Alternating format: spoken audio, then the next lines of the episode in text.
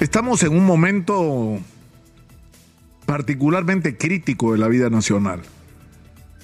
Es decir, las lluvias en el norte, la catástrofe que se está viviendo, eh, se parecen cada vez más a lo que ya vivimos, no solo hace seis años, sino lo que vivimos en 98 e incluso a lo que vivimos a comienzos de los 80.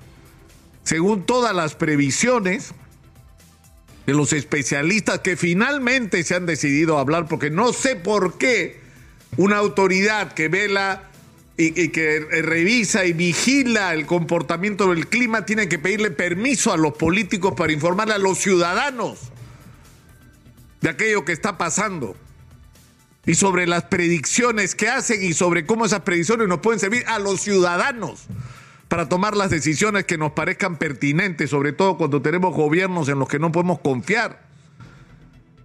Entonces, bueno, finalmente están hablando y están diciendo cosas eh, tremendas, que vamos a tener dos semanas de lluvias intensas iguales o peores a las que hemos tenido en las últimas semanas, y que además esto es no es sino el comienzo de lo que vamos a vivir, porque lo que probablemente ocurra es que no haya invierno este año y que tengamos un fenómeno del niño o seamos parte de un fenómeno del niño global a partir de octubre y probablemente hasta abril del próximo año. O sea que la perspectiva es sombría. Y por lo tanto necesitamos que la gente más calificada, que la gente que más sabe, que la gente que más ha estudiado el impacto que puede tener un fenómeno de esta naturaleza sobre nuestras vidas sea la gente que se haga cargo de la disposición y el uso de los recursos que se necesitan para manejar esta situación tan compleja. Y acá viene el tema del, de la Autoridad para la Reconstrucción con Cambios, que ha resultado siendo un tremendo fiasco, que debería ser sometida a una auditoría absolutamente rigurosa y tendrían que ir a la cárcel los responsables de haber manejado 25 mil millones de soles para estar como estamos. Para estar como estamos. Y encima contratamos a los ingleses para que nos digan lo que hay que hacer en Tumbes, o en Piura, o con el río La Leche, ¿ah? o en Ancash. ¿Qué saben? ¿Qué saben? Y encima nos cobran. Pero en fin, fíjense lo que ha pasado. Que ya a mí a estas alturas me parece simplemente grotesco y, no sé cómo calificarlo. Hay una crisis en la autoridad para la reconstrucción por cambio por razones obvias. Insisto, porque es un fiasco, porque es un fracaso, porque no hicieron bien su trabajo. Y acaban de encargarle la autoridad para la reconstrucción por cambios a un señor que seguramente es muy buena persona, que se llama Rafael Anaya Caldas. Y por curiosidad, esta madrugada, pongo Rafael Anaya Caldas para saber quién era este señor. Y yo pensaba que me iba a encontrar en un genio de la gestión pública y que con mucho conocimiento de la gestión de, de riesgos y del manejo de las situaciones de desastre. Bueno, miren lo que es el historial profesional puesto por él mismo en LinkedIn. ¿Ya? El señor ha sido eh, asistente de administración en la Corte Superior de Justicia de Lima.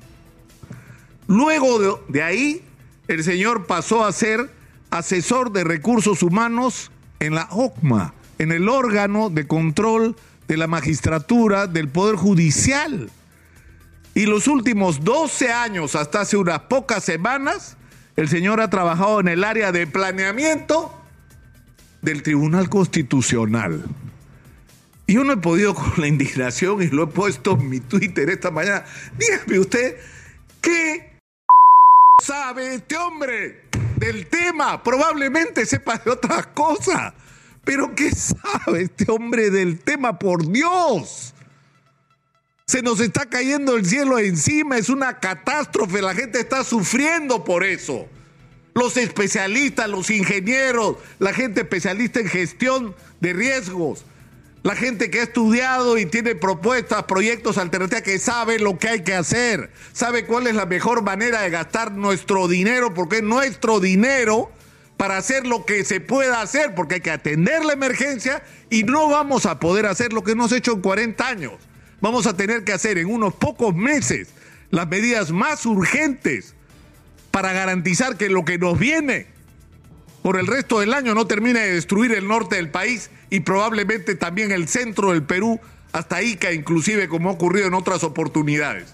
Eso es lo que estamos enfrentando. Entonces, ¿a quién se le ocurre? O sea, amigo de quién es el señor. O sea, no podemos estar en esta condición. O sea, no, no es aceptable. La gente me dice, loca, reniegas mucho en la mañana, pero ¿cómo no voy a.? Díganme ustedes que no, si no hay razones. O sea, se está viniendo abajo el cielo. Necesitamos urgente, urgente, gente con conocimiento, con calificación, que se siente en la silla y sepa lo que hay que hacer los próximos 15 minutos.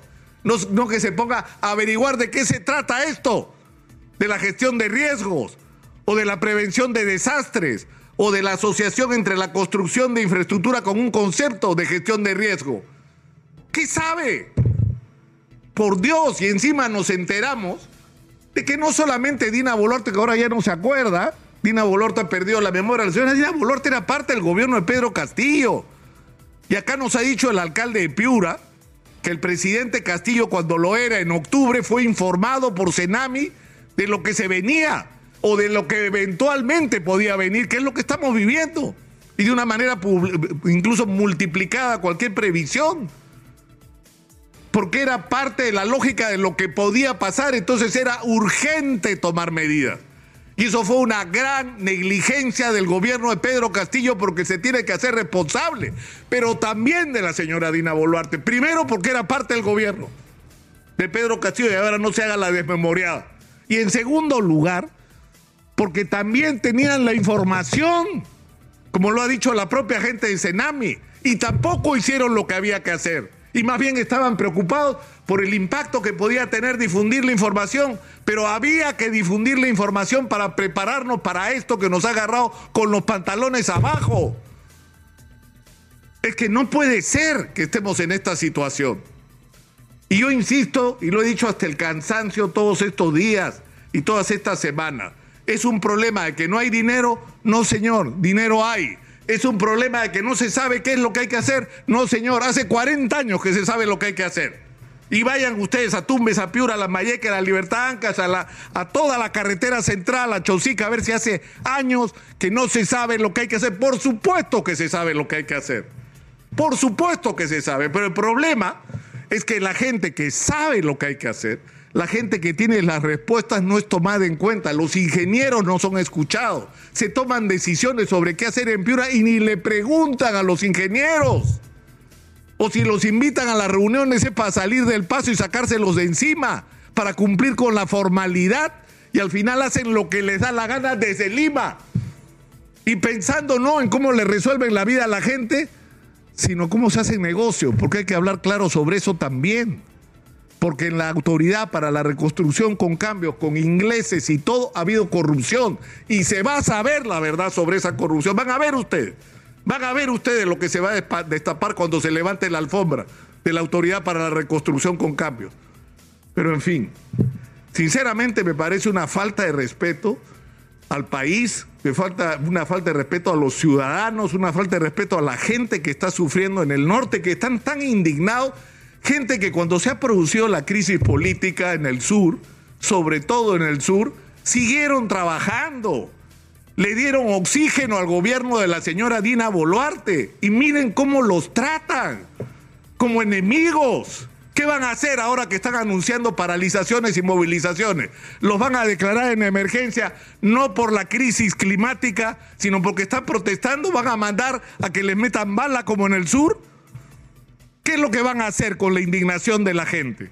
En fin, en fin, yo creo que la única solución a esto no es solo una renovación nacional de la clase dirigente, sino que en cada región la gente tiene que organizarse, la gente tiene que agruparse, la gente tiene que decidir qué cosa es lo que hay que hacer e imponer esa agenda bajo un control estricto de los ciudadanos de que no nos sigan robando el dinero y que se haga lo que hace años debió hacerse y para empezar, enfrentar la emergencia y hacer las obras indispensables para que esto no nos coja en una condición como la que estamos, porque si así como estamos nos viene encima no lo que tenemos, sino lo que viene después, simplemente no va a quedar nada, del norte del Perú va a ser una destrucción de la economía que va a requerir por lo menos 10 años para recuperarse.